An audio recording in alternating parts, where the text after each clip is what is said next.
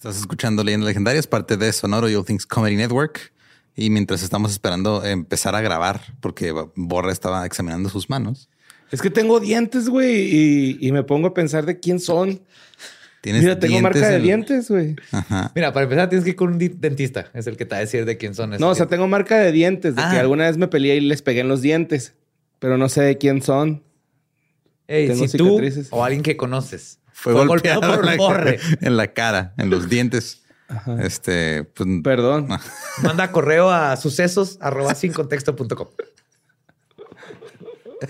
Ah, pero bueno, este, si quieres tener la oportunidad de que Borre te vea la cara y tal vez te peguen los dientes, eh, vayan a los shows de la nueva gira que se llama Los Hijos de Mothman. Empezamos este viernes en El Paso, Texas, y luego el sábado en Austin, Texas, boletos en Ticketmaster y la semana que entra, el sábado en Chicago, boletos en axs.com.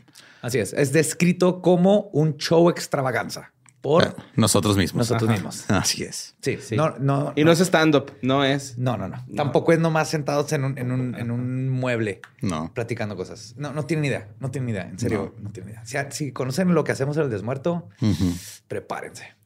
Experiencia única y 100% garantizado que van a salir poseídos de ese show. Así es. Su demonio gratis para todos los que vayan. Así que, pues, si quieren ir, vayan y mientras se quedan que escuchar el siguiente episodio de Leyendas Legendarias, escúchenlo porque se me olvidó revisar el número.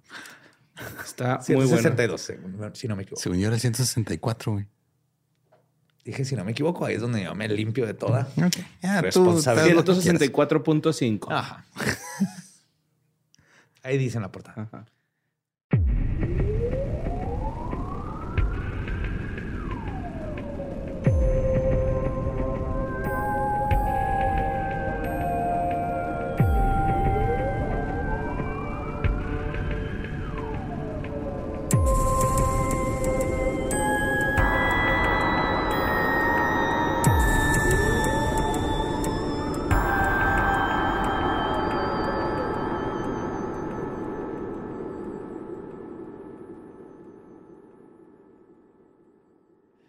Bienvenidos a Leyendas Legendarias, el podcast en donde cada semana yo, José Antonio Badía, le contaré a Eduardo Espinosa y a Mario Capistrán casos de crimen real, fenómenos paranormales o eventos históricos tan peculiares, notorios y fantásticos que se ganaron el título de Leyendas Legendarias. Bienvenidos. Otro miércoles macabroso. Como siempre, me acompañan mis buenos amigos Eduardo Espinosa y Mario López Capistrán para escuchar una historia bien chida. ¿Cómo andan? ¿Todo bien? ¿Todo chido? Perfecto. ¿Emocionados? Muy emocionado. Muy, este, muy emocionado. Este viernes empezamos. Un desmadre. ¿Qué desmadre? Recuerden, empieza ahí en Desmother, porque es en gabacho. Vamos a estar el Desmother. Desmother. Es épico. Es ningún podcast en la historia ha hecho un en vivo como lo que estamos preparando. Eso se los puedo prometer. Absolutamente todos. Pero no vinieron a escucharnos decir que vamos a estar en vivo. Vinieron a escuchar la historia que les voy a contar. Si algo hemos aprendido en leyendas legendarias es que la CIA es básicamente lo que sucedería si el doctor Frankenstein tuviera presupuesto y trabajara para el gobierno. En otras palabras, el negocio de la guerra y los secretos nos han dado la perfecta combinación entre lo estúpido y lo fascinante. Se acuerdan de MK Ultra, ¿no? Y el gatito. Pues en noviembre del 2017, la CIA desclasificó más de 800 mil archivos que contenían millones de documentos y entre ellos venía un proyecto que por años solo era un rumor. La vez que la CIA intentó aprovechar los poderes psíquicos para espiar. Hoy les voy a contar la historia del proyecto Stargate. Ok. A veces quiero ser la nota marrón. No, eso no. según, según Mythbusters no existe. Según Mythbusters. Eso dice Mythbusters, pero los rusos ahorita están haciendo un cagadero y se me hace que se gracias a eso. la nota marrón creo que es este, la música de Nolan. Nada de Nolan. pues Tenet estuvo medio de caca, pero bueno. Sí. pues la Guerra Fría fue un tiempo curioso. Los soviéticos y gringos estaban en un stalemate, un empate de, ajedrez. Están ahogados, nadie podía moverse entonces la guerra se convirtió en una muestra internacional de quién la tiene más grande. Sí, los dos sabían que no se iban a aventar misiles, que nada, pero de todas maneras ante el mundo se querían ver como más chingón que el otro. Andaban patinando el carro en los semáforos, ¿no? Ajá. los bajos a madre y todo. Sí, la música a todo volumen a las 4 de la mañana. suéltame, suéltame. No, no, agárrame, agárrame. pues gracias a sus espías, los estadounidenses se enteraron de que los rusos estaban gastando unos 84 millones de dólares, 500 millones de dólares en estos días, anualmente en investigaciones psicotrónicas. Ahora, te les digo que es psicotrónico, pero aquí... Es lo que toca Infected Mushroom, ¿no? sí suena, ¿no? Como si Miranda se hiciera rocker, güey. Psicotrónico. Este, de hecho, hay teorías que dicen que los rusos nomás pretendieron que se estaban gastando ese dinero para hacer que los gringos los copiaran y ellos se gastaran el dinero. No hay forma de saber, porque de los gringos ya hay documentos que comprueban que sí lo hicieron. De los rusos, obviamente, son mucho mejores para guardar secretos, porque los guardan en un gulag junto con sus familias y sus animales y no los ejecutan. Pues los estudios psicotrónicos, también conocidos como acoso electrónico, era una serie de experimentos. sí. Ok, Instagram. Estaban tratando de hacer Instagram en la Guerra Fría. No, era una serie de experimentos para ver si se podía alterar la mente, implantar ideas o volver loca a la gente, utilizando diferentes tipos de frecuencias que afectaran el cerebro. Entonces era más o menos como la nota marrón, pero esta era más para ver si puedo convertir a alguien en, asesino o puedo hacer lo que confiese algo que no iba a O sea, le quitaron lo divertido a la nota marrón. O puedo hacer que alguien, puedo hacer que un modelo mate a un líder mundial. Correcto. Relax, don't do it. Pues como ninguno de los dos bandos podía mostrar que se estaba quedando atrás en esta guerra, en 1972 la CIA decidió que le iban a entrar a los experimentos psíquicos. Entonces el gobierno autorizó que se comenzara el proyecto CENET, que es Scan by Coordinate, o escanear por coordenada, cuya intención era probar si una persona podía, en efecto, ver otro lugar en cualquier parte del mundo, o como se descubriría después, del universo, solo usando su mente. Ajá. El uso potencial de la percepción extrasensorial para adquirir información que se adquirió con la mente suena en papel como un activo muy importante. Pues sí, te, ahorras un chingo en vuelos. Exactamente. Y pasaportes y, corbatas con cámara. Ajá. Y disfraces. Pues la percepción extrasensorial, o como le voy a decir, PES, incluye la habilidad para leer la mente de otros, telepatía, telequinesis y lo que más le interesaba al ejército, era lo que nombraron visión remota o remote viewing, RV, que era exactamente eso. ahora sí podías tener un espía que no tenía que salir de su cuarto para ir a trabajar. Eleven, güey. De sí, es lo, mismo estoy pensando. Necesitas una alberca para meter los piecitos, remojar el callo y que te saliera la sangre de la nariz de tanto periquear. Sí, de hecho sí los metían en cuartos de... Este, de agua. Aislamiento. De aislamiento sensorial. Para que no sintieran nada. Igualito que pues que Stranger Things está basado en MK, Ultra y Stargate. Ah, ok. Yep. Los experimentos se llevaron a cabo en el Instituto de Investigación de Stanford, en California, bajo la supervisión de los físicos Russell Targ y Harold Puthoff. Comenzaron con experimentos básicos. Ese tenía cara de poodle, ¿va? así está, así todo con sus lentecillos. Es como te imaginas a un físico que está investigando si tenemos poderes psíquicos. Eh, así es Harold Puthoff. Comenzaron con experimentos básicos poner objetos en una caja y ver si una persona podía saber qué había dentro. Fácil. sí. ¿En qué mano está la piedra? a ver, voy a mover estos vasitos. ¿En qué estoy sentado? ¿En un pastel o no? Poco a poco los experimentos fueron creciendo a intentar ver si le podían dar una coordenada a uno de los sujetos del experimento y ver si podía describir el lugar al que correspondía. Como suele suceder en este tipo de estudios, los resultados eran inconclusos, pero cuando sí funcionaban eran extraordinarios. Y fue por eso que la CIA siguió invirtiendo en el proyecto. Claro que con el dinero de, las, de los impuestos. Ah, qué padre. Y de las drogas. Para ver si había Walter Mercado, es verdad o no. Ok. Un día, el Instituto de Investigación de Stanford, o el SRI, recibió una llamada.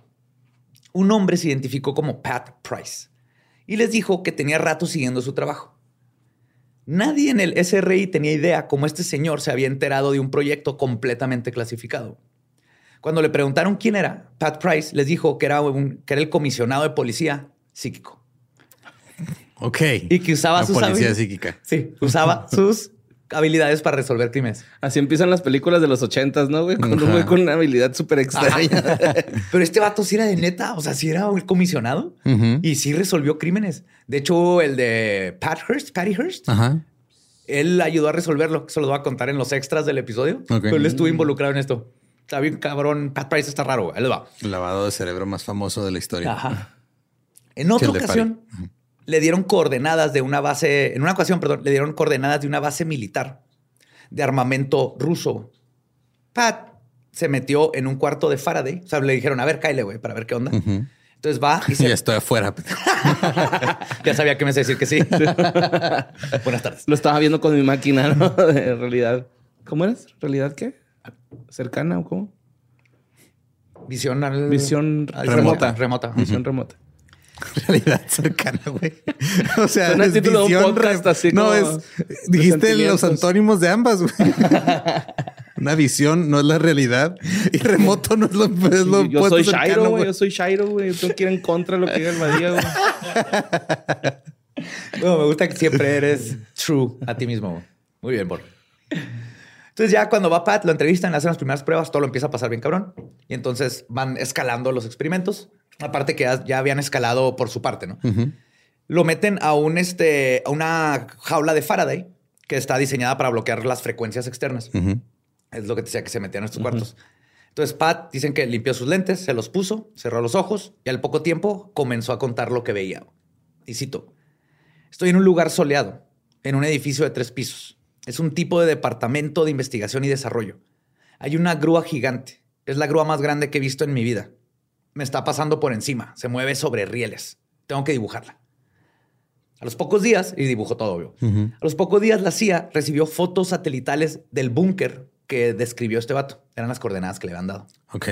Se parecía mucho a lo que había descrito y dibujado Pat, pero no era exacto. Pat insistió que ellos estaban mal, que lo que había visto era como su dibujo y no como la foto. Al poco tiempo, la CIA recibe otra foto y se enteraron que la primera imagen que habían visto era vieja, era de como seis meses. Ya tenía, ya le habían ampliado, ya le habían hecho un cuartito Exacto. arriba, güey. Ya tenía un columpio. Un asadorcito. ¿Dónde está el perro del techo? Yo vi un perro en el techo. Sí, ya tenía malla sombra y todo el pedo, ¿no? Y sí, Pat lo que había visto era todos los cambios que hicieron y que venían en la nueva fotografía y coincidían perfectamente con lo que había descrito. Yes. Aquí lo curioso es que Pat lo vio antes de lo- que lo construyeran y eso le pasaba en, en varias situaciones Como que veía futuro. o ha pasado, pero él no sabía. Él nomás Esa veía un lugar. Él veía un lugar, ajá. Por ejemplo, le llegó a pasar que describió un lugar y lo decían, ah, cabrón, o sea, sí, pero así estaba antes. O sea, ya tiraron este edificio, pero lo que tú escribiste es exactamente como estaba antes. Ajá. Entonces él nomás llegaba a un lugar, lo escribía, él no sabía si era el futuro o el pasado o el presente del lugar. Ah, Entonces viajó en ti en el tiempo también. Sí, porque la teoría es que si estás sacando tu conciencia, como en los sueños, estás por afuera del tiempo y el espacio. Mm. Oh. Pues tiempo después, altos mandos de la CIA decidieron visitar personalmente a este Pat Price, cuyas hazañas estaban cambiando la forma en la que pensamos sobre lo que se puede hacer con el cerebro humano y querían ver si lo contrataban para trabajar directamente con ellos, que ahorita estaba en el instituto. Antes de contratarlo, la CIA pidió pruebas. Hicieron varios exámenes. Esto se trataba de darle coordenadas a lugares y Pat pudo escribir todos. Luego, la CIA le dio las coordenadas de un sitio de criptografía de la Agencia Nacional de Seguridad, del NSA. El NSA, ajá. Esta- este lugar estaba localizado en Virginia. Solo la CIA sabía de su existencia. O sea, era un edificio que no estaba marcado y es donde hacían pues, criptografía y nadie sabía de esto. Esta fue como que la última prueba, a ver, de Pat no solo pudo dibujar la fachada del edificio a la perfección, sino que logró ver palabras claves secretas adentro de un folder No en un archivero. Ajá. Obviamente la CIA estaba impresionada, pero al mismo tiempo aterrorizada. Pues no saben si era un espía, cómo supo, no, no había forma de que él supiera esas palabras, pero sí eran. Entonces empezó el desmadre. Este hombre, Al final se quita la máscara, es Chris Angel, güey. Bienvenidos a la nueva temporada de Mind Freak. El mago lo ha hecho. este hombre podría ser un gran activo en sus rangos, pero al mismo tiempo, si todo lo que dijo es de neta, también podría ser un gran activo para, el los enemigo. enemigos. Y no hay forma de saber por qué lado se inclinaron los altos rangos de la CIA cuando supieron de las habilidades de Pat. Pero lo que sucedió a continuación deja mucho para especular. El 13 de julio de 1975, Pat tuvo una junta en Washington donde probó y discutieron sus habilidades. O sea, pero fue a la junta o la tuvo remota. Fue Zoom antes de que fuera Zoom, güey. No, sí estuvo ahí. Ok. Porque de hecho esto es importante. Fue, le dieron sus credenciales, le pasado todo. Su amigo, porque ahorita voy a hablar del amigo, él supo que fue el, este, es bien importante que sí estuvo ahí en Washington. Oh, oh. Ajá. Al día siguiente voló a Las Vegas, donde lo recogió su amigo Frank y su esposa Sherry. Esto puede ser pura especulación, pero es un dato que sucedió. Cuando llegaron al hotel, un extraño se topó con Pat, le pidió disculpas y se retiró. Luego, la pareja y Pat subieron a sus respectivas habitaciones. Le pegó el herpes, güey. Lo picó con una aguja infectada. Es que por más que digan que lo que pasa en Las Vegas se queda en Las Vegas, hay cosas que, que se van se va pasando. Más como el herpes astral. Está cabrón. Sí. Se te pega nomás en sueños húmedos. sí, te da comezón en los sueños. Este, en lo que iban en camino a los cuartos, Pat comenzó a sentirse mal. Más tarde, Frank recibió una llamada de su amigo que le pidió que si pudiera ir a su habitación porque se sentía muy mal. Frank, Frank entró, Pat estaba sentado en su cama, completamente rígido y viendo hacia el infinito, güey, así como paralizado. Ah, lo envenenaron. Y luego, pues, no sabemos, güey. Pero está bien creepy, checa. Frank le dijo que si le marcaba al doctor, ya cuando Pat medio como que reaccionó, y Pat le dijo, no, no, ya se me está pasando. Dijo, le dijo que incluso se sentía mejor. En eso, en cuanto dijo, creo que me siento mejor, Pat se recostó sobre su cama y su cuerpo, y cito, formó un arco. Solo su cabeza y sus talones estaban tocando el colchón. ¿Qué? No mames. Como tétanos. Ajá. Así un arco al revés, completamente erguido. Un señor de como 60 años. Ajá. Luego comenzó a convulsionarse. Frank escuchó que Pat hizo el sonido de la sonaja de la muerte. Cuando te mueres. Ajá. Inmediatamente comenzó a hacerle este, compresiones en el pecho. Cuando Pat comenzó a respirar de nuevo, Frank marcó al 911. Llegaron los paramédicos y Pat ya se había arqueado cuatro veces más y cada vez que Frank lo revivía, este, con respiración boca a boca, Pat otra vez se, se volvía a arquear, se convulsionaba y luego caía y así cuatro veces. Entonces los paramédicos hicieron lo que pudieron, le administraron sedantes e incluso usaron un desfibrilador en una ocasión. Algo curioso que dice Frank es que la segunda vez, no, la tercera vez que le iban a dar, el paramédico notó que Pat estaba agarrado de la pierna de Frank y le dijo, güey, quítate de ahí, o sea, suéltalo porque si no te va a pasar el shock. Lo que dice Frank es que ahí no dijo nada, dijo, todo el tiempo me estuvo agarrando, o sea, las dos veces que lo choquearon, dice, hasta ahorita no me explico cómo no, me electrocuté. Eso es nomás otro detalle. Su mano era de plástico. Pues no es un conductor, güey. Bueno, aquí cualquier teoría es, válida de lo que estamos escuchando. pues Pat fue declarado muerto en el cuarto. No mames. Sí.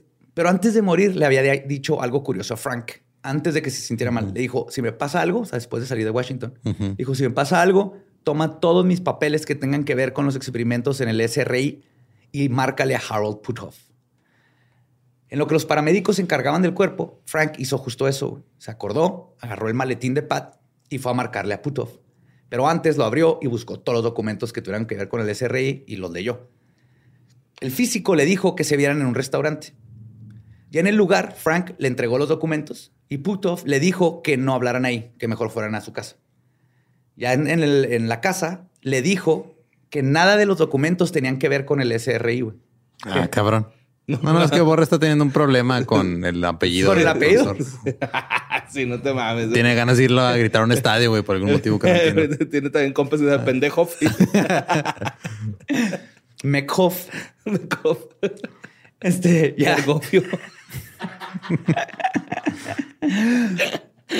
Estando en el hogar, eh, Purhoff le dijo que ningún documento tenía que ver con el SRI pero Frank los había leído y vio todo las cajas de Faraday y todo esto y tenían, eran oficiales del SRI, güey. Nomás que Puthoff no sabía que Frank los había leído antes. Y también le dijo que Pat no estaba involucrado en nada de la CIA y no estaba involucrado con el instituto. Es más, yo ni siquiera lo conozco. Casi, casi. Casi, güey. Hasta le dijo, no, no fue a Washington. Y Frank así que, güey, claro que fue a Washington. Yo lo ahí aeropuerto. Ajá.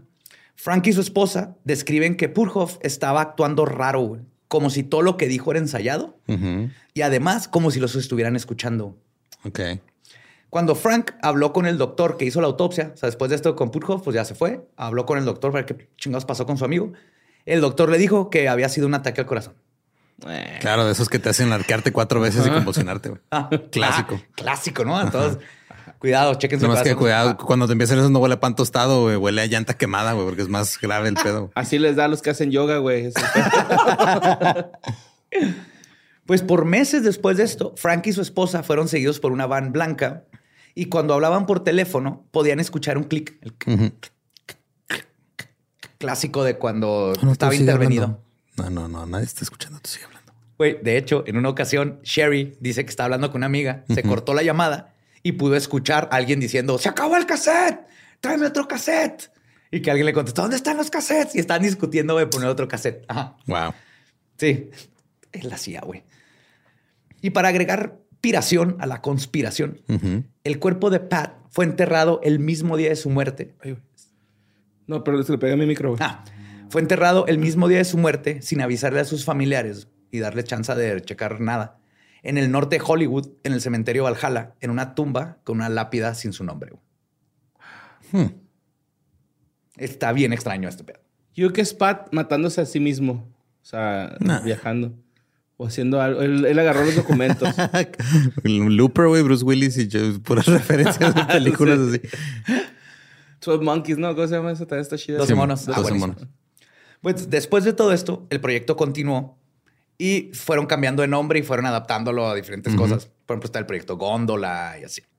Pero luego otra vez sucedió algo bien curioso en Stargate en 1988. Y todo lo que escucharán a continuación es parte de los reportes desclasificados de la CIA y en una serie de entrevistas capturadas para Jim Mars en su libro Psy Spies, The True Story of America's Psychic Warfare Program. ¿Eh? Espías este, psíquicas, la verdadera historia del programa de guerra americana psíquica. Todos los días, esto empieza con David Morehouse, que todos los días realizaba el mismo viaje. Era un capitán del ejército de los Estados Unidos que manejaba de su casa al edificio Kingman, ubicado afuera de Fort Belvoir. Su trabajo estaba en las oficinas adjuntas de la llamada Royal Cape. Y el sector en el que iba a reunirse ese día estaba integrado por soldados de las fuerzas especiales, oficiales de inteligencia, pilotos militares, expertos en comunicaciones y varios Marines. Es un vato en un lugar cabrón del ejército. Pero ese día, mientras hacía su viaje cotidiano en auto, no podía sacarse de la mente la extraña experiencia que había tenido días atrás. Había sido algo muy vivido para él que nunca había experimentado y que parecía un viaje astral. Pero como un hombre del ejército pragmático y dogmático, no creía en estas cosas, pero le pasó. Entonces todo el día anduvo como que ya tenía un buen rato pensando en lo que le había pasado. Entonces Llegó a su cubículo, pequeño espacio sin decoraciones ni ventanas, como nos imaginaríamos un cubículo del ejército. sin vida. Con flat up. Me estoy imaginando a Gael llegando a un cubículo. sí, sí, sí, sí. entre aviones, ¿no? De guerra, cajas y barriles de gasolina. Sonic Boom. Llegó y no se pudo estar tranquilo y dijo, ¿saben qué? Voy a ir al psicólogo. En su unidad era una costumbre que los empleados acudieran a terapia y tenían suficiente confianza a su psicólogo. Así que al comenzar la sesión, el terapeuta mencionó la frase de protocolo. Y cito, recuerda, este es un espacio de estricta confidencialidad. Morehouse se relajó y le compartió la anécdota de lo que estaba molestándole con lujo de detalle. Ah, perdón, ese no entra dentro del de confidencialidad. le tengo que ir a, le tengo que decir a tu jefe, güey. Sorry. Este, ¿Sabes qué, güey? Siempre he estado grabando estas conversaciones. Las vendo ahí en Tepito, güey, todas compiladas, este. Híjole. De hecho, eh, ahorita que fui a Tepito te traje unas medallas. ¿Quieres un corazón morado de una vez? Ahí las, venden. Te van a dar shots gratis, güey, a cualquier bar que vayas. Pues, resulta que todo comenzó una semana antes de que fuera, cuando fue al campamento con su hijo y su grupo de Boy Scouts, ya que él era uno de los adultos encargados de cuidar a los niños. Dice que estaba nevando y por lo mismo les costó mucho trabajo llegar al sitio donde iban a acampar. Para cuando consiguieron terminar de montar el campamento, todos estaban tan cansados que entraron a sus tiendas y se fueron a dormir temprano. Morehouse textualmente le contó a su terapeuta, cito, Siempre disfruto mucho salir a la naturaleza y estar con mi hijo y sus amigos, pero esta vez se sentía algo distinto. Parecía una salida extraña porque de alguna manera me sentía más cerca de ellos o en general cerca de todo. como si me hubiera sintonizado en la frecuencia diferente, en una frecuencia diferente. Andaba bien ongueado, ¿no? Más bien. se comió un hongo sin querer. Se comió los brownies del hijo y no. Andaba ondeado el güey. Dice, de pronto me pasó que miré a mi hijo a los ojos y casi comencé a llorar. Sentí como si fuera capaz de ver su vida, como si pudiera ver su futuro. De pronto mi cabeza se llenó de un cúmulo de visiones, pero casi ninguna me hizo sentido. El güey, maldición, me estoy, siendo, me estoy haciendo empático. No, no. ¿Qué son estos sentimientos? Yo soy soldado. Detengan Vietnam, la guerra de Corea, todo está mal. Agarra su rifle y le pone una florecita en la punta. Denme un tanque para pararme enfrente. Y esa vez fue la primera y única vez que abrazó a su hijo. Solo corrió una lágrima. Pues, el psicólogo no notó nada fuera de lo normal y Morehouse continuó su relato. Pues, pues, hasta ahí exactamente el psicólogo de, pues si sabes que eso es normal, ¿verdad? Le dijo, y cito, luego cuando todos se fueron a dormir, yo preferí quedarme solo afuera de la casa de campaña y saqué mi sleeping bag a la nieve. Era cerca de la medianoche, había luna llena, el cielo estaba bañado en estrellas. Y solo me quedé ahí acostado admirando todo. Era como estar en estado mental alfa. No estaba dormido, pero tampoco despierto. De pronto sentí que levitaba, como si mi cuerpo se elevara del suelo. No tenía miedo. De hecho, me sentía extremadamente tranquilo, ligero y libre mientras mi cuerpo se paseaba entre las ramas de los árboles. Había tomado stevia.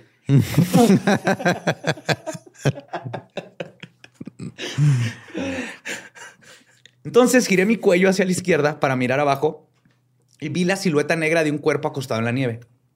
Al enfocar la mirada, supe que era yo, era mi cuerpo. Que está describiendo la- como las experiencias de cuando sales del cuerpo cerca de la muerte, ¿no?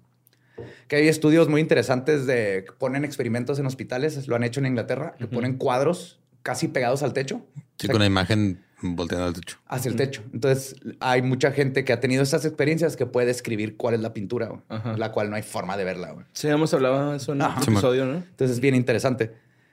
También describió que cuando sintió esta experiencia, su cuerpo astral se elevó en línea recta hacia el cielo y que no le dio miedo, más bien se sentía intrigado.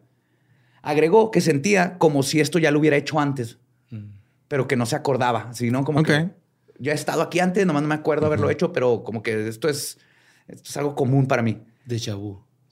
Sí. Pues no, más déjà vu, más bien así como, ah, sí, cierto, yo sabía jugar póker. Ya, o sea, se olvidó. sentía, Ajá. se sentía familiarizado con Sí. esa sensación. Oye, ahora en los techos les ponen memes, ¿no? Estaría chido que, que fueran memes y luego, luego te acuerdas, güey. Sí, a ver más rápido. meme era. Es que hace que te rías y te regresas al cuerpo para contar el meme, güey. Sí, No mames, era el perro de unos pedillos, pero tenía como peluca, güey. Eh, doctor, ya reviví, sí. Haga cuenta que era un Calvin que estaba meando, pero estaba meando una ballena, güey. Sí, es cierto, güey. Calvin es el que ¿Un se Calvin está meando? meando. Ese fue el primer meme, güey. Sí, Bueno, y el piolín cholo, obvio. Y el Tasmania rasguñando la troca. Bueno, la, Cholo. La, la lámina. Todos cholos. Pues agregó que se sentía como si esto lo hubiera hecho antes. Desprendido de su cuerpo, calculó que se elevó unos 300 metros. Güey. Sí, y le creo sus cálculos en el sentido de es un militar. Luego vio la luna y sin pensarlo su cuerpo comenzó a subir más y más hasta que quedó a kilómetros de altura. Dice que estaba como en la estratosfera. güey. Puede ver las montañas cubiertas de nieve, el bosque completo, todo. Eventualmente tomó control de su vuelo. Y lo pasó a una zafata a venderle unos rancheritos. No, deme una marucha, y una tecate light, por favor. Así que eventualmente tomó control de su vuelo y empezó a, a moverse. Y llegó a casa de un amigo, bajó, entró por el techo como fantasma, o sea, lo atravesó y empezó a moverse por el interior de cuarto a cuarto. Que luego describió el cuarto al amigo y le describió exactamente lo que tenía y dónde tenía tirada ropa y todo eso. Ok. Esto fue más cosas que hicieron que Morehouse dijera: Esto ¿Qué está pasó, pasando, güey, ajá". Simón? Ajá. Sí, vi a mi, mi amigo coger con su esposa. ¿Sabes lo incómodo que es eso? Me la jalé, ahora creen que hay un fantasma porque hice ruido. Ya la hablaron al badía. Me anda buscando ese güey. Dice gemidos. El güey agarrando a campanita, ¿no? Y así sacudiéndola en un espejo, güey, para meterse otra línea de esa madre, güey. Pues Morehouse dijo- paró ahí el relato, pero el terapeuta le dijo así que continúa. Sí, más. Dime más, güey. Entonces le empezó a explicar que fue como despertar, pero no realmente, porque nunca se fue a dormir. Entonces dijo, y cito, más bien regresé a mi cuerpo. Recuerdo sentir cómo descendía poco a poco hasta sentirme de nuevo dentro de mi sleeping bag. Y regresó toda la sensación, como si nada hubiera pasado. Me se me hace que la cerró demasiado apretada, güey. Se está quedando sin aire y casi se muere. Puede ser. Y se hizo la chaquetilla viajó. para la autoasfixia, ¿no? Acá. Ya estoy aquí. Se amarró el Big Bag hasta el ay. cuello, güey. Sudoroso va de las piernas hoy, güey. Pero aquí es donde empieza lo, lo interesante. güey. Después- Es que es bien horrible, güey, hacerte una puñeta debajo de las cobijas, güey. Un puñito debajo de las cobijas sudas un chingo, güey. por eso levantas con una mano las cobijas. Sí, sí. Pero, o sea, pues él es un sleeping, güey. Estás con un zipper. Sí, sí, sí. Sí. Está difícil. Pero después de esto, el, el psicólogo le sonrió y le dijo, y cito, David, ya sé qué es lo que está pasando y no, no estás loco. El terapeuta, que no tenemos su nombre, porque cuando escribió el libro y cuando se este, estaba todo clasificado, entonces no lo puso el nombre y en los documentos su nombre viene Marcado con negro. Marcado con negro. ajá. El terapeuta le explicó que en numerosos libros de psicología estaban documentados eventos similares a lo que él describió y que era un fenómeno comúnmente conocido como viaje astral o experiencia extracorpórea. Pero agregó que el problema era que muchos de estos documentos eran puramente anecdóticos, pero había y había muy pocos que fueron hechos con experimentos científicos que pudieran tener resultados que se pudieran comprobar una y otra vez. Le dijo que los experimentos su- sucedieron en la, el- perdón, luego le dijo así de, "Mm, ¿qué crees? Hay experimentos que se están haciendo en laboratorios del ejército de Estados Unidos, que están usando a sujetos humanos como prueba para inducirlos a un estado extracorpóreo hasta que los individuos puedan obtener la información que los científicos están ocultando en otras habitaciones.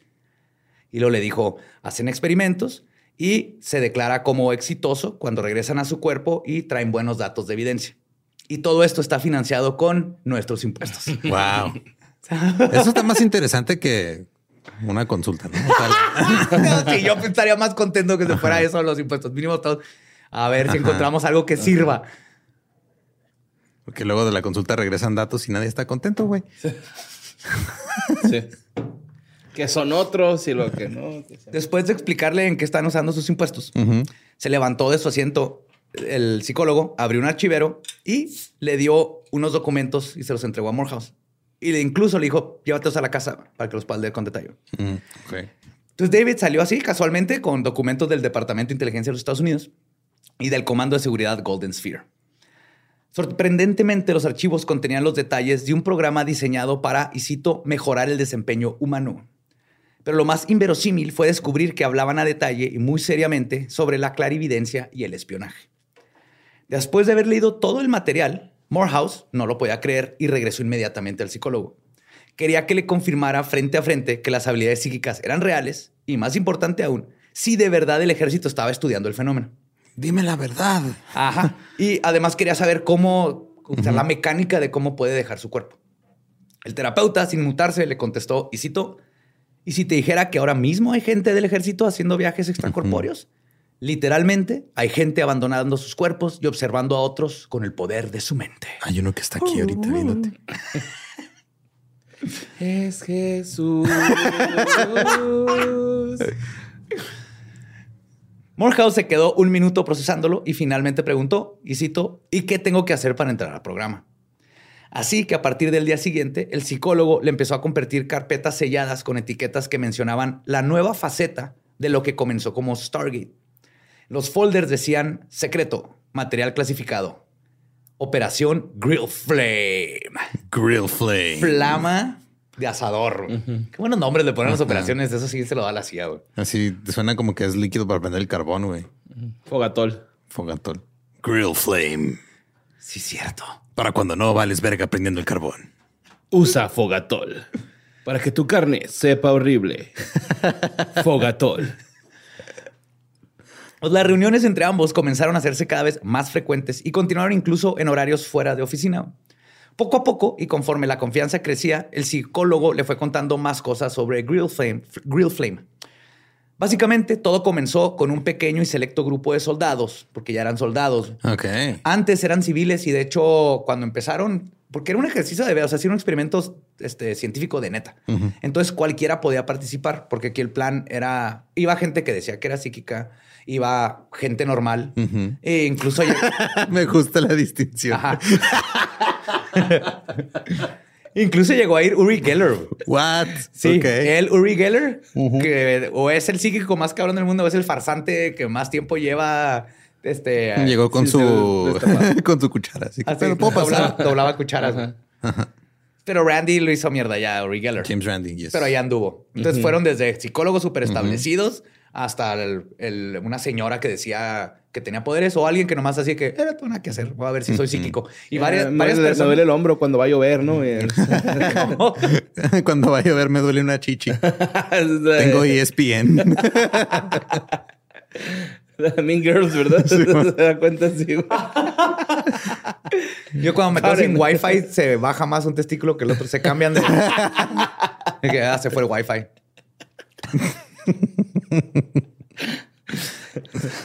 Traigo poca señal. y se levanta la antena. a Se buscar levanta señal, la- güey. Entonces, estos soldados, su objetivo era inducirse el viaje extracorporal o el remote viewing, abandonar sus cuerpos físicos y llegar a objetivos distantes. Al regresar, hacían una descripción detallada de objetivos. Era lo mismo, pero ahora sí ya más con militares. Ajá, ya y con metódico, Operaciones más, militares. Los meses pasaron y Morehouse finalmente fue llevado a la, unidad, de observación remota. Ahí, la cabeza de la unidad era Fernand Gauvin, un civil y empleado del Servicio General de Administración. Lo primero que Gauvin le dijo a Morehouse fueron las siguientes palabras alentadoras.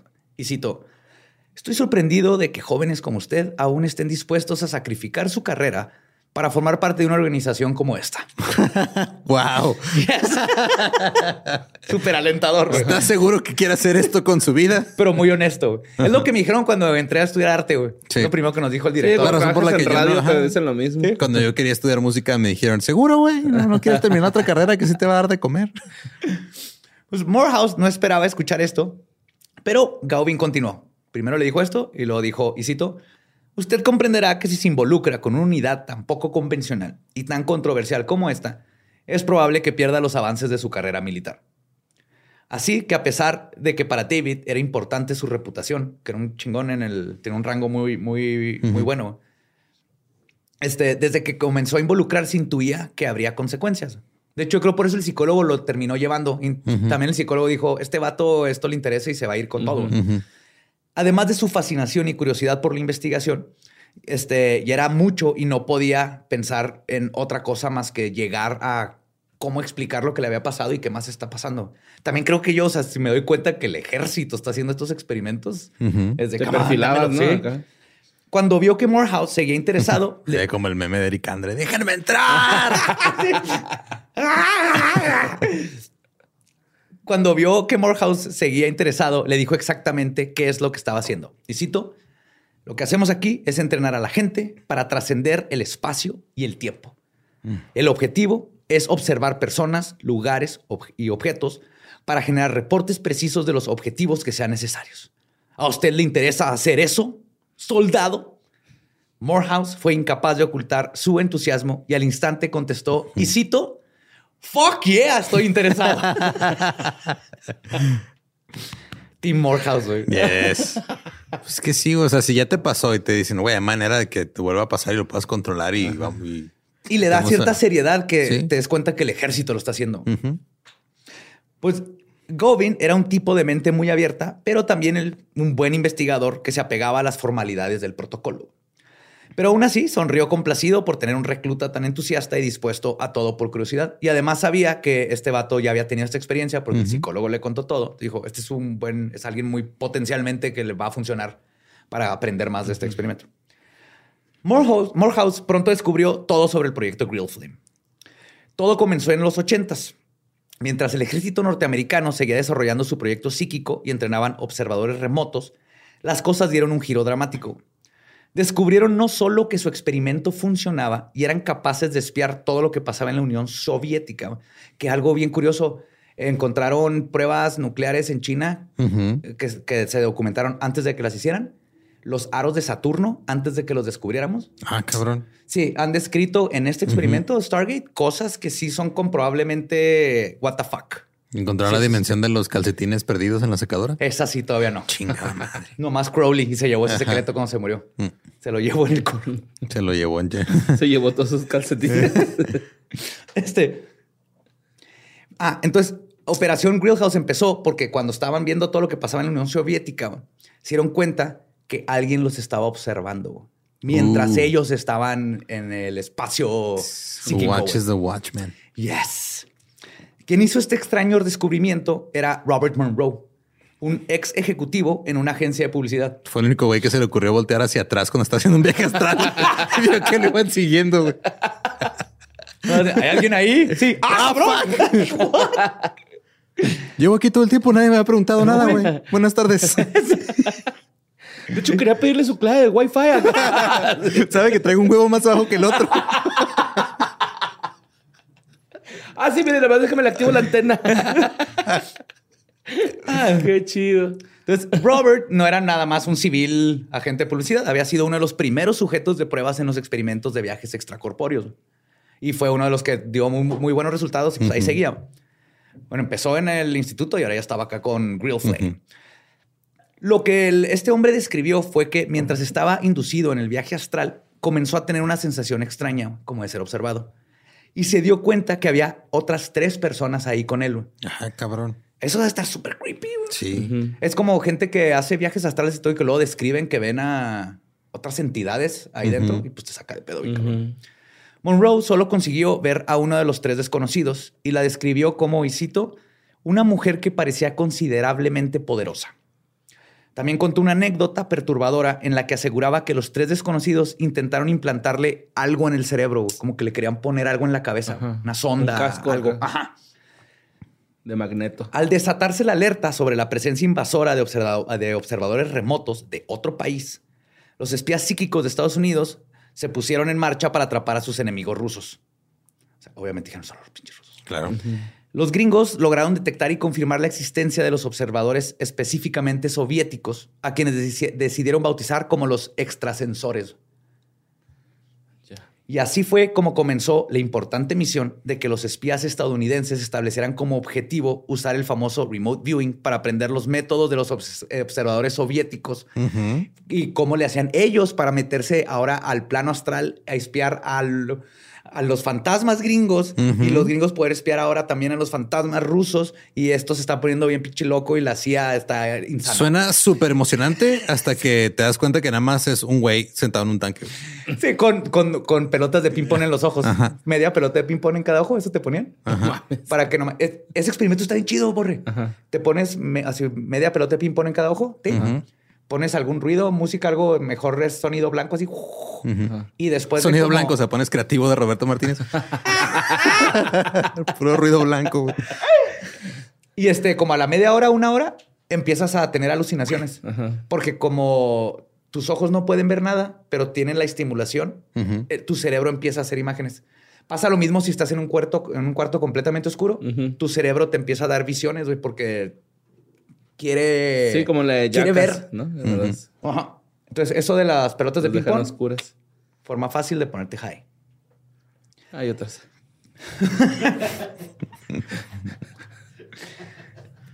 Que No los menciones. Que no involucran entrar a una tienda de deportes. güey. Qué asco. güey.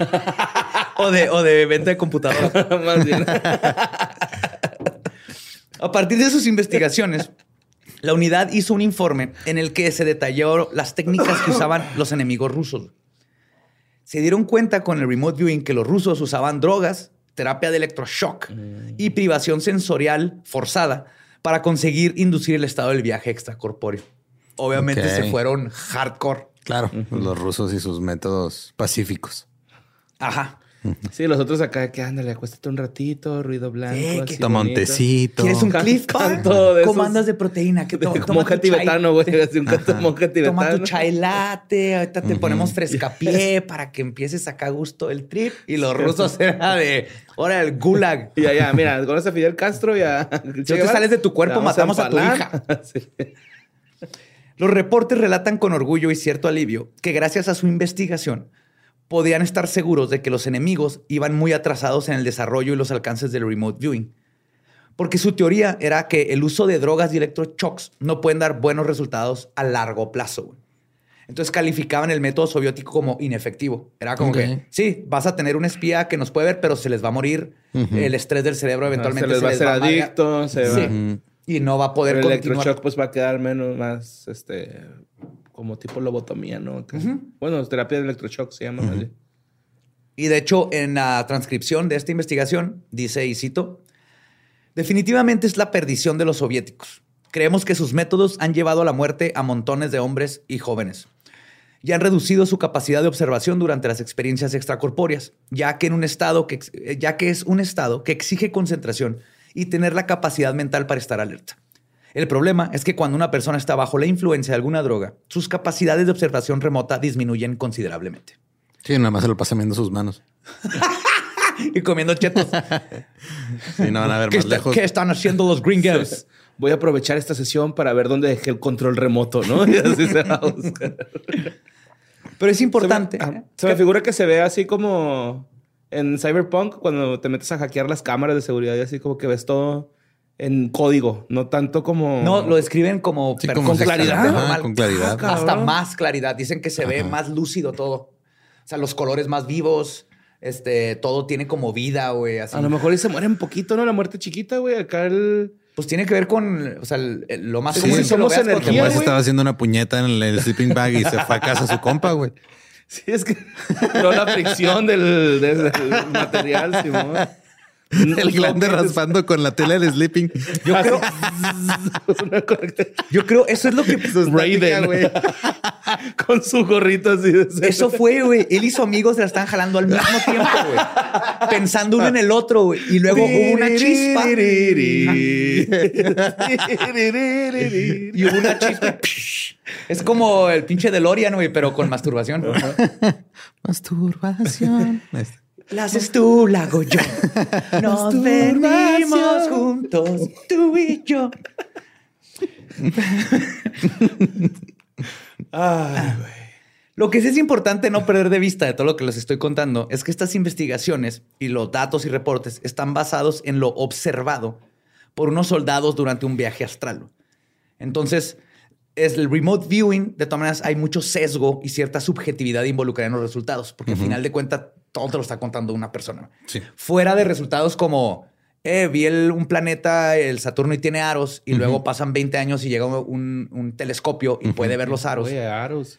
Ajá, y lo describió de una manera que no se sabía en ese tiempo. Entonces, fuera de cositas muy exactas o cosas que describió Pat Price, que no había forma que la supiera, al menos que los rusos le pasaran. Está, está muy raro. Yo sí extraño a Pat en esta historia, ya me han cariñado. Sí, Pat era chido. Pat, Pat, Pat, Pat, Su arco narrativo. en pesos pesados.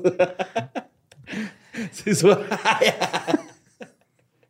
Ay, Pat.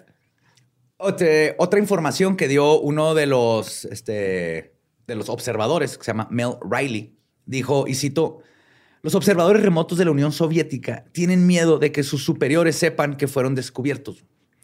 Tienen miedo de que cancelen en su programa al igual que nosotros. Por eso tenemos un acuerdo de solidaridad entre ambos bandos. Ocasionalmente nos desplegamos para observarnos, pero ni nosotros ni los soviéticos reportamos estas reuniones a nuestros jefes, como una especie de tregua de guerra en pro de la investigación y la ciencia. What the ah, fuck? o sea, como cruzarse en el pasillo. Ajá. Como andar en Televisa, güey. Trabajar en Televisa y luego toparte ahí con tus enemigos, ¿no? Así. Ajá. Sí, pero estos empezaron a ser amigos. Y yo creo, si todo esto es verdad y puedes ver eso, creo que eso se te olvida las pendejadas de guerra y estas tonterías. Y dices, güey, hay algo más. Y entonces entre ellos se secreteaban y, se, y hacían los viajes astrales a veces desde sus casas, ya no en el laboratorio. para ver en Jabotel, ¿verdad? Sí, llegaban así que, eh, lléname mi chismógrafo. ¿Me puedes rayar mi playera a la secundaria? Sí. Güey, ya van. Nunca cambies. nunca cambies. Se va a acabar el programa, güey. nunca me olvides. El problema ah, fue que la paz duró muy poco y el caos se desató. Obviamente la idea de los espías psíquicos no era exclusiva de Rusia y Estados Unidos. Entonces un día comenzaron a llover reportes de que varios agentes estaban percibiendo la presencia de extrasensores, ya no solo de Rusia, sino ahora de China. Uy. ¿También andaban ahí, güey? Yes, sir. ¿Tú hasta crees que no, güey? Y, el, era pirata, güey, la, la imagen. Era un Michael Jordan. con alguitas. ¿Sí ese Jordan con ah, alguitas? Sí. Está bien bonito. Así que de nuevo, los estadounidenses procedieron a hacer un reporte escrito de este gran acontecimiento psíquico. Esta vez escrito por otro avistador remoto, Lynn Buchanan, quien describe lo siguiente. Y cito. Hoy durante un viaje extracorporal, alguien me estaba mirando intimidantemente. Era una mujer joven de nacionalidad china. Yo estaba estático observando a mi alrededor, pero comencé a sentir que me observaban. Volteé y ella se dio cuenta que la vi. Entonces se dio vuelta rápido y huyó. Así que la seguí por instinto para ver a dónde iba. La mujer se dirigió a un lugar retirado en las montañas. Estaba repleto de niños. Todos estaban reunidos en una especie de sesión de trance. Y su método no se parecía a lo que yo entendía como observación remota. Era algo que no pude entender, ni tampoco describir. Yo creo porque estaba en chino. Pero sí, de algo puedo estar seguro. Era que llevaban un registro casi científico de sus descubrimientos. Que tiene sentido totalmente con la cultura china, aparte de la meditación y los chakras y la energía. Y, cómo se involucran siempre en las guerras y de inteligencia está muy cabrón. Tiene sentido, la disciplina, más que nada. Durante los siguientes meses, los espías empezaron a regresar a observar mejor el espacio porque ya sabían dónde estaba. básicamente lo siguió a su base. Entonces fueron a explorar las montañas y fueron entendiendo poco a poco las actividades de la comunidad. Incluso Lynn logró contactar a la niña que lo espió y poco a poco comenzaron una, mitad, una amistad extracorpórea. La niña le contó que tenía 13 años. Ay, güey. Y que estaba a punto de ser retirada del programa de espionaje astral porque ya era demasiado vieja. Era 13, no 11. Ajá.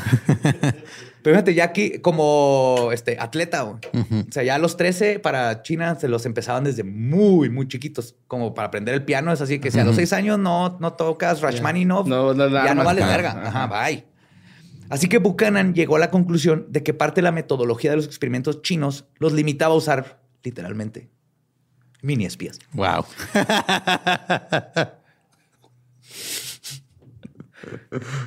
Qué bonito. Robert Rodríguez. Años después, Lynn Buchanan intentó contactar de nuevo a la niña a través de un viaje astral. Consiguió localizarla cerca de su casa. Ella reconoció su presencia, pero le hizo saber que esa práctica ya no era parte de su vida, que ya había dejado su unidad de espionaje y que de hecho era un episodio que estaba dispuesto a olvidar. Entonces Buchanan la siguió hasta verla subir en un tranvía repleto de gente y decidió no volver a visitarla jamás. Ok. como ella en su cuerpo astral se metió en un tranvía y él dijo, chido, güey, si no quiere que la visite, pues bye. La CIA pasó 20 años en el desarrollo del programa de remote viewing, en lo que se invirtieron alrededor de unos 20 millones de dólares. No mames. De esos tiempos. Y según algunos teóricos de la conspiración, aún existen unidades de agentes que operan a través de viajes extracorpóreos. De acuerdo con los documentos desclasificados, durante la Guerra Fría, la CIA usó observadores remotos para que intentaran localizar armas nucleares y otros objetivos militares. Los observadores conseguían dibujar o describir los planos de fábricas de armamento de países extranjeros y localizaban edificios que eran puntos de interés importantes como búnkers, hangars, aviones, etc. Pero en realidad las misiones que tenían mayor prioridad eran las que involucraban misiles nucleares. Incluso todavía con el 11 de septiembre, todavía los usaron para encontrar a cabecillas terroristas y, ver qué andaban haciendo. Ok. Sí, no se sabe si lo lograron, pero ahí viene que lo intentaron. Pues se metían en cuevas.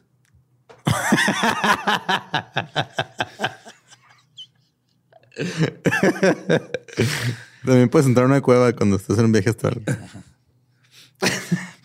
Pero pues se batalla, ¿no? La señal no. Dicen que ahí se les comprimen los huevos a todos, güey.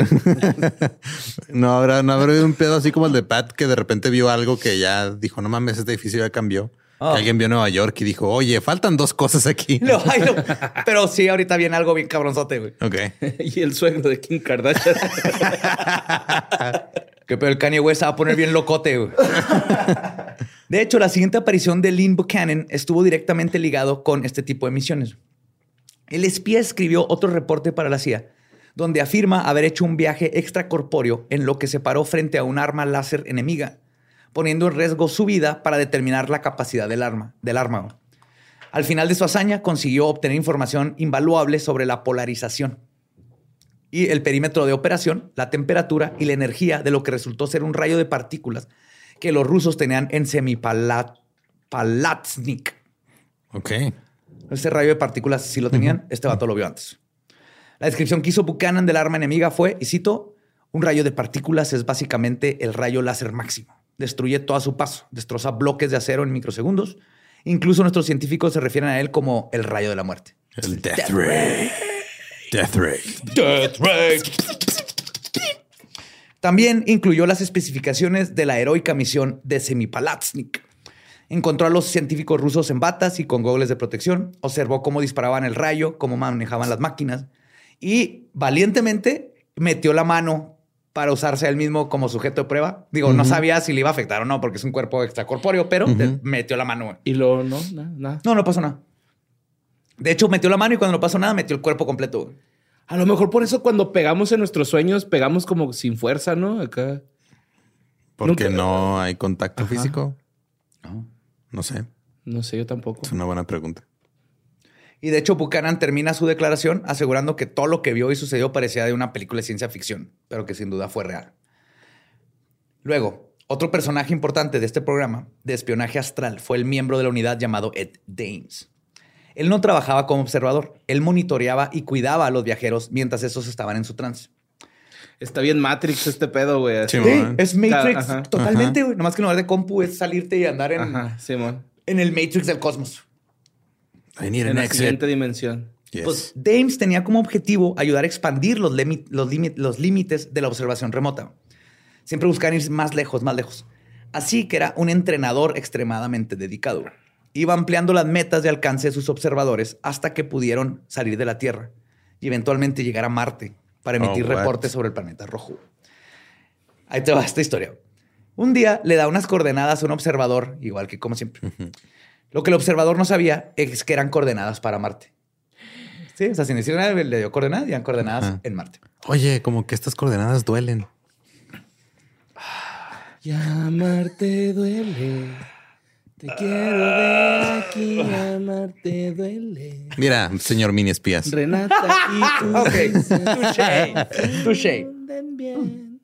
Pues esta persona, este observador era Joe McMonagall, quien sin saber de qué lugar este, le habrían dado, describió una pirámide y una parte donde el terreno daba un, se formaba un rostro. Ay, Ah, güey. güey, mira, encontró Información que luego, ajá, sigue siendo teoría de conspiración y que son piedras que forman la cara, pero McGonagall lo escribió antes de que salieran estas famosas fotos. Ujú. McGonagall también describió que pudo ver alienígenas de cuerpos humanoides, pero muy altos, con las extremidades alargadas y demasiado delgadas, pero que estaban en un estado de hibernación, adentro como pirámides, y que, este, que no sabía si estaban habitando en el, planeta, pero ahí estaban. Al parecer, no estaba viendo Marte en ese día, sino miles de años en el pasado. Ay, güey. Le pasó lo mismo que a Pat. Ajá. O sea, al parecer vio Marte antes de que estuviera ahorita todo desmadrado. Pero Todo ya estaban rojo. como hechos momias los habitantes. Es lo que describe. Ok. Ya no bailaba cha cha cha. Bueno. Y luego, porque esto se pone. Que pónganse sus gorritos. A ver. En 1989, los soviéticos habían lanzado una sonda a Marte llamada Phobos 2. Sin embargo, se perdió justo cuando estaba entrando en órbita. Y en un comunicado, los rusos explicaron que el incidente se debió a que programaron mal el comando de aterrizaje y por eso la sonda se salió de control y se les fue. Los espías psíquicos dijeron que esto es falso, porque en una misión extracorpórea que hicieron al pasado, porque ahorita ya, estaban en los 90, Ujú. descubrieron que en realidad lo que le sucedió a Phobos 2 es que entró en una zona de interrogación y defensa aérea alienígena, Ok. que es básicamente un campo eléctrico que protege una parte de la frontera de Marte.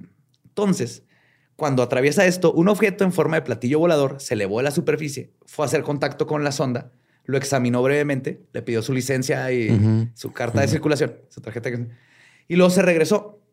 Quería ver, determinar si eran aliados o enemigos y concluyó con mejor dispararle una sonda que apagó el...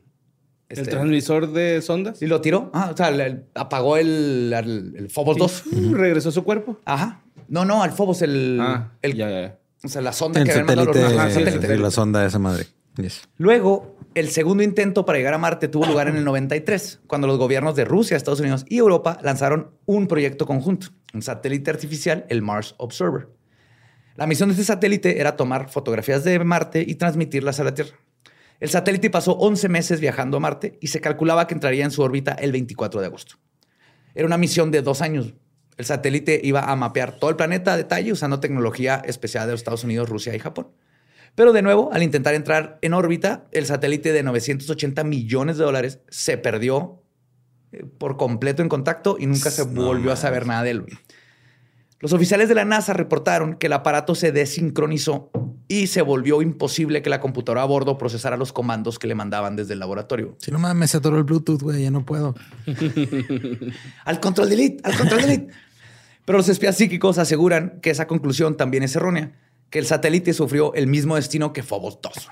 No mames. El Mass Observer entró justamente en el mismo campo de defensa electromagnético y su aterrizaje no fue aprobado. Y cito, ponen, parece que quien quiera que esté ahí no quiere que sepamos de ellos. Oh, no. Pues sí, ¿quién? Entonces nos están tirando todo, menos nuestros nuevos robotcitos. Ese sí lo aceptaron porque se parece a Johnny Five. Ajá. a Rob. ¿Cómo se llama la película Johnny Five? Short Circuit, cuarto circuito. O tal vez cuando mandas algo, va a haber un marciano y te, te dice tres este, acertijos. Si no los contestas, te tumban tu, tu nave. A lo mejor dice, no, si le pegamos se va a hacer punk y nos va a chingar aquí a todos. Se va poniendo cada vez más extremadamente ciencia ficción. Sí. El Ajá. remote viewing, güey. Pero verga. está siendo eficiente, güey. Es el pedo, ¿no? Más, aquí, aquí es más así como, pues, me estás contando esto después de qué pasó. Ajá. O sea, si me hubieran dicho, va... A pasar esto en tanto tiempo. hay una zona aquí donde van a destruir los, los satélites y lo pasa y pasa dos veces, dices, ah, cabrón. Sí, pero esto ya había pasado y dicen, ay, yo no, yo sé por qué, güey. Una vez vi que ahí había un aliencito, güey, con, con una resortera, güey. Sí. Y un chingo de puntería. Sí. No, dicen que la Jenny tiene un canal de cocina, ¿no? Así Sí. es. Pues casi 10 años después, en 1995, a la CIA dejaron de cuadrarle las cuentas y comenzó a percibir como sospechosa la actividad de los espías psíquicos y comisionó al American Institute for Research para que hiciera una investigación. Y ese reporte arrojó que no existían suficientes pruebas de que el mecanismo de los psíquicos funcionara y que el programa en sí no había sido tangiblemente útil. Realmente no le aportaba nada al ejército, ni información útil o planes de acción operacionales nada en 20 años. Así que la CIA canceló el programa y es por eso que eventualmente lo desclasificaron. Pero 20 años, güey. Es un chingo de Es un chingo. voy, es un Ah, chingo, es- Sí, güey, está así de... Sí está- Ah, cabrón. O sea, no mames, 20 es- millones de dólares, 200. ¿Cuántos eran? ¿20 millones de dólares? 20, que ahorita se oye 500 como, millones, ahorita se oye me acuerdo como que dijiste. poquito, pero ponte a pensar, le dieron a dos científicos locos 20 millones de dólares por 20 años Ajá. Para y que último, investigaran "Ay, poderes la psíquicos". cagamos bien cabrón. No, Pues no sirvió nada. Whoopsie. Ajá, sí. Apenas, apenas iba a decir eso, sí, güey. ¿Quién le dedica 20 años a subir algo y luego se da cuenta que la cagó? Pero me acordé de varios matrimonios de generaciones anteriores. en mi familia dije, no, como que mejor me callo. Sí te acordaste de muchas bandas locales. Oh. De hecho, en el panel que clausuró el proyecto, donde estaba Ray Heyman, que, era, que es profesor emérito, bueno, era pro- profesor emérito en la psicología de la Universidad de Oregon, este, se emitió un dictamen para el gobierno de los Estados Unidos que decía, y cito, los psicólogos como yo, que estudian la validación subjetiva, no encuentran nada llamativo o sorprendente en la coincidencia de los informes con los datos de Stargate. La abrumadora cantidad de información generada por los observadores es vaga, general y se aleja del objetivo. Los pocos aciertos aparentes son justo lo que cabría esperar si solo operan las conjeturas razonables y la validación subjetiva. Sí, o sea, como que están viendo cosas, güey, pero es porque... A veces latinan, a veces no. latinan, a veces no latinan. Con- co- por pura probabilidad le Ajá. atinarían a unos, pero te digo, en estos experimentos es, sí, es probabilidad, pero cuando sí le atinan son cosas así de... Bien Es que exactas, ¿cuál ¿no? es la probabilidad que a ese que le atinaron, o sea, hasta describió el color de los calzones del soldado, el- así, ¿no? Es, es lo interesante de estos proyectos. Pues en 1996, David Morehouse publicó su libro Psychic Warrior. Warrior. Es que desde que, o sea, desde que usas la palabra psíquico para promocionar tu libro y todo, ya desde Y ahí. guerrero. Ajá, güey, ya nada. Psíquico y guerrero. O sea, con, psíquico ya valió madre, güey. Con guerrero ya nada más quieres que de plano nadie te crea, güey. O sea, suena nombre de luchador ese pedo. Sí, güey. ajá, guerrero psíquico. Contra el místico. El problema con el libro es que se, relevan- se rele- revelaban datos personales de militares aún en servicio. Entonces, aunque este libro fue bien recibido por los lectores, las autoridades militares no lo vieron de la misma forma y se fueron contra él muy discretamente, lo cual hace más sospechoso todo, güey. Ok. Es el peor con la CIA, güey. Es así que es pura mamada. Pero la CIA va y desaparece una isla completa donde había una garrapata que te- dices, hmm, what? ¿Por qué? Entonces. ¿Por qué hicieron eso, güey? Poco Que la garrapata sabía cosas. Pues es que las garrapatas Sabía que agarrar patas. Lime Ajá. estaban hechas en un laboratorio, ya conté después de ese episodio, pero hicieron ese en Montauk. Ajá. Qué asco, güey. Lime, Lime lo hicieron Yo en creo un que las garrapatas es el único animal que sí repudio. así Me da asco. una vez, una vez me estaba bañando y vi algo así de reojo moviéndose en mi pierna y era una garrapatita bebé. De que salí al- al patio y se me subió. Lo bueno, pero fue ni cucarachas ni arañas, nada te da así un como una garrapatita. Ay, cuando tocas un perrito de la calle y trae, güey, es así de, ah, güey, neta. Ah, sí, Sorry, pero lárgate a la verga, carnal, neta. Poco después de la publicación del libro, casualmente le recordaron que se había llevado una máquina de escribir sin permiso güey, y presentaron cargos en su contra. güey. Ok. Una máquina de escribir de hace 10 años, máquina de escribir, güey. Así que, ah, te, te llevaste una. Y luego le llovió un cargo más por cometer adulterio con la esposa de otro soldado. What? Ya estaban separados, pero no habían firmado el divorcio. Entonces el ejército dijo. Aparte no cuenta, fue astral el pedo. Fue mágico. Pero está raro, güey, que lo, que lo Los- chinguen por que hubieran buscado cualquier cosita para chingarlo. Sí. McGonagall era tan limpio y tan chingón en su que lo único que le encontraron fue eso, güey.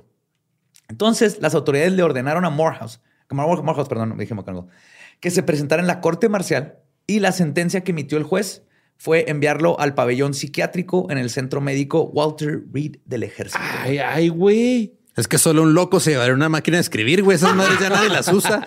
A lo mejor no borraron el disco duro de la. Güey, sí está muy culero eso, ¿no? O sea, está demasiado visible, güey, que lo hicieron para callarlo. Güey, ahí lo mantenían tan drogado que apenas si podía sostener la cabeza en alto y lo dejaron salir hasta que aceptó. Y borré pensando qué rico. Sí, sí, yo sí me decía, ah, Espérate, hay un instituto donde me, donde me pueden hacer eso todos los días. ah. Oigan, como que se nos perdió una máquina de escribir aquí en Sin Contexto. Oigan, ¿y los aires comprimidos? Ay, Pues no lo dejaron salir hasta que aceptó ser dado de baja del ejército por deshonor. ya saca los sector de su lugar secreto. Nunca. Lo dieron de baja con deshonor y perdió todos sus beneficios, incluyendo su credibilidad. Sí, su pensión y todo per- perdió. Y lo peor es su credibilidad, porque ya lo dejaron así como el loco de. Pero ya está muerto, ¿no? ¿Ahorita? Ajá. Sí, pues ya. No, no, ¿cu- ¿cuál está muerto? No, no. No, Morehouse está vivo. Sí, está vivo. En nuestros corazones. Por otro lado, Dames, el mismo que ordenaba las misiones a Marte, no sufrió ningún backlash. Él, al contrario, se dedicó a dar cursos de observación remota y siguió siendo popular, aunque él también, eh, también eventualmente perdió la credibilidad. Se mudó a Twitch. No, güey. Este, este se, se fue por el camino de triste de Maussan. Oh. En una entrevista en 1993, dijo que estaba enfocado a conseguir una entrevista cara a cara con los marcianos invernadores que le habían platicado. Ah, claro. Y añadió, y aquí está el problema, y si no la consigo para finales de agosto, me retiro de este asunto de los ovnis. Me dejo de llamar. ¿Cómo se llama? Dames. Dames. No cumplió con ninguna de las dos. O sea, ni hizo la entrevista ni dejó los ovnis, pero Ah. pues ya todo el mundo le dijo, nah, fuck you. Ames en un, es, es un invitado recurrente de los programas de radio Coast to Coast. AM. Coast to Coast. Welcome to Coast to Coast. Y David Morehouse da pláticas sobre su experiencia como psíquico y su libro y todo. Todavía da pláticas. Por la naturaleza secreta de todo lo que hace la CIA, sus misiones y proyectos siempre dan pie para la conspiración y la especulación. Tanta se crecía. ¿eh?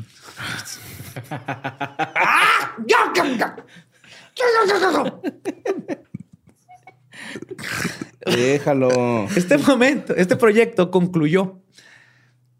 Un panel dijo que no se descubrió nada. Pero la misma CIA dice en sus documentos, y cito, un gran cuerpo de evidencia confiable apunta a la inescapable conclusión de que la percepción existe, percepción extrasensorial existe como un fenómeno real. El trabajo en SRI ha logrado demostraciones convincentes y perturbadoras sobre la existencia de la percepción paranormal. Ay, güey. Como En- los fotones pasando por las ranuras, ¿no? Así. Sí, como todas estas cosas que antes era de weird science y ahora es, oh, Sí, física cierto. cuántica. Ajá. Ajá. Ajá. Y podría ser esto la prueba de que descubrieron algo, tal vez. O podría ser esto el pretexto perfecto para que la CIA justificara los descubrimientos que hacían sus espías en otros países. Sin tener que admitir que los espiaron. O sea, de que es que me estás espiando. No, fue mi, Ajá. mi observador remoto. güey. No, no, yo no, yo ni estaba ahí, güey. Ya no. me gasté 20 millones. ¿Me viste este- o qué? ¿Me viste? Ajá. Estaba no. soñando, güey. No. No. es cierto? No tengo drones. Ajá. Tal vez. ¿Podría el cerebro humano ser capaz de observar el universo con algo más que son sus cinco sentidos que conocemos? Tal vez. Ya estamos por, al parecer, descubrir una quinta fuerza elemental del universo que no sabíamos que existía en CERN. Faltan pruebas, pero todo está así como, esto podría cambiar las- los libros de la física. No sabemos qué sigue, ¿no? Pero al final del día, todo esto sigue quedando clasificado en el sentido de que no conocemos la verdad, porque la pinche CIA siempre nos la aplica, güey. Y no sabemos qué es Siempre. mentira, qué es realidad. Y por eso, motherfucking spooks, con sus spooks de a de veras, yo quiero creer que una parte es cierta, porque Es- no nomás pasa en la CIA, o sea, es el, el gente que reporta esta- estas cosas. O sea, sí creo que el, el poder desconectarte de tu cuerpo funciona, pero no sé qué tanto de lo de la CIA fue verdad y qué tanto no. Porque igual, el problema científico con todo esto es que como estaba clasificado y muchas cosas sí, pues no la no, desclasificar no quiere decir que te van a dar absolutamente Toda la información, ajá, no todo. Entonces no sabemos qué tanto sí está súper bien documentado, pero como está clasificado, no se pudo soltar, qué tanto no se pudo grabar, etcétera, etcétera. Y volvemos al pinche, la madriguera de conejo, güey, que no me deja dormir, que es la CIO. Cuando la estupidez se pone divertido. Es que sí, te, te quedas con muchas preguntas. Ujú. Pero, ay, ¿a poco nunca les ha pasado un sueñillo de castral? Sí, a mí sí. Yo me acuerdo mucho, sa- salí de mi cuerpo y luego vi, el, vi mi techo Ujú. Y luego volteé y me vi durmiendo y me asusté. O sea, cuando dije, no, o sea, susto, sor- me sorprendí. Y en eso sentí como cuando te caes y, y como, como lo describe él. O sea, nomás ¡ah! entré a mi cuerpo, güey, no me desperté. Nomás otra vez como que, uh, ahí estoy.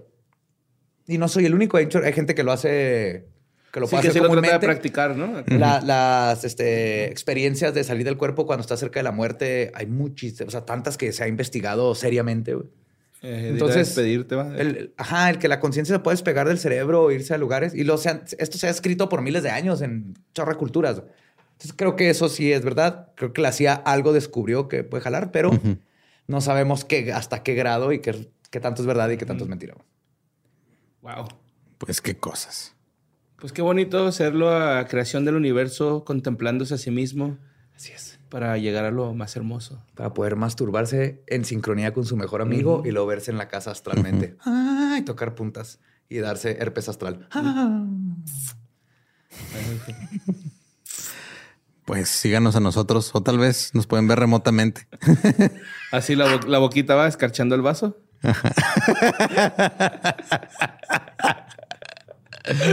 ah, qué asco, güey. Sí, pues esta imagen está bien culera.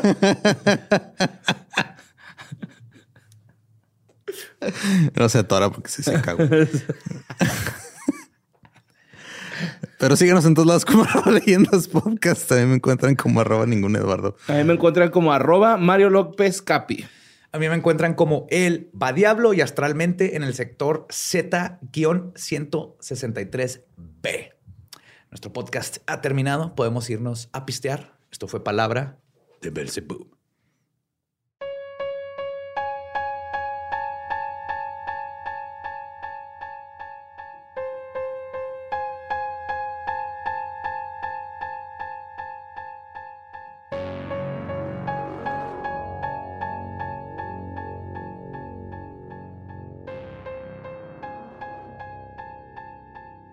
Y eso fue el proyecto Stargate de la CIA Later.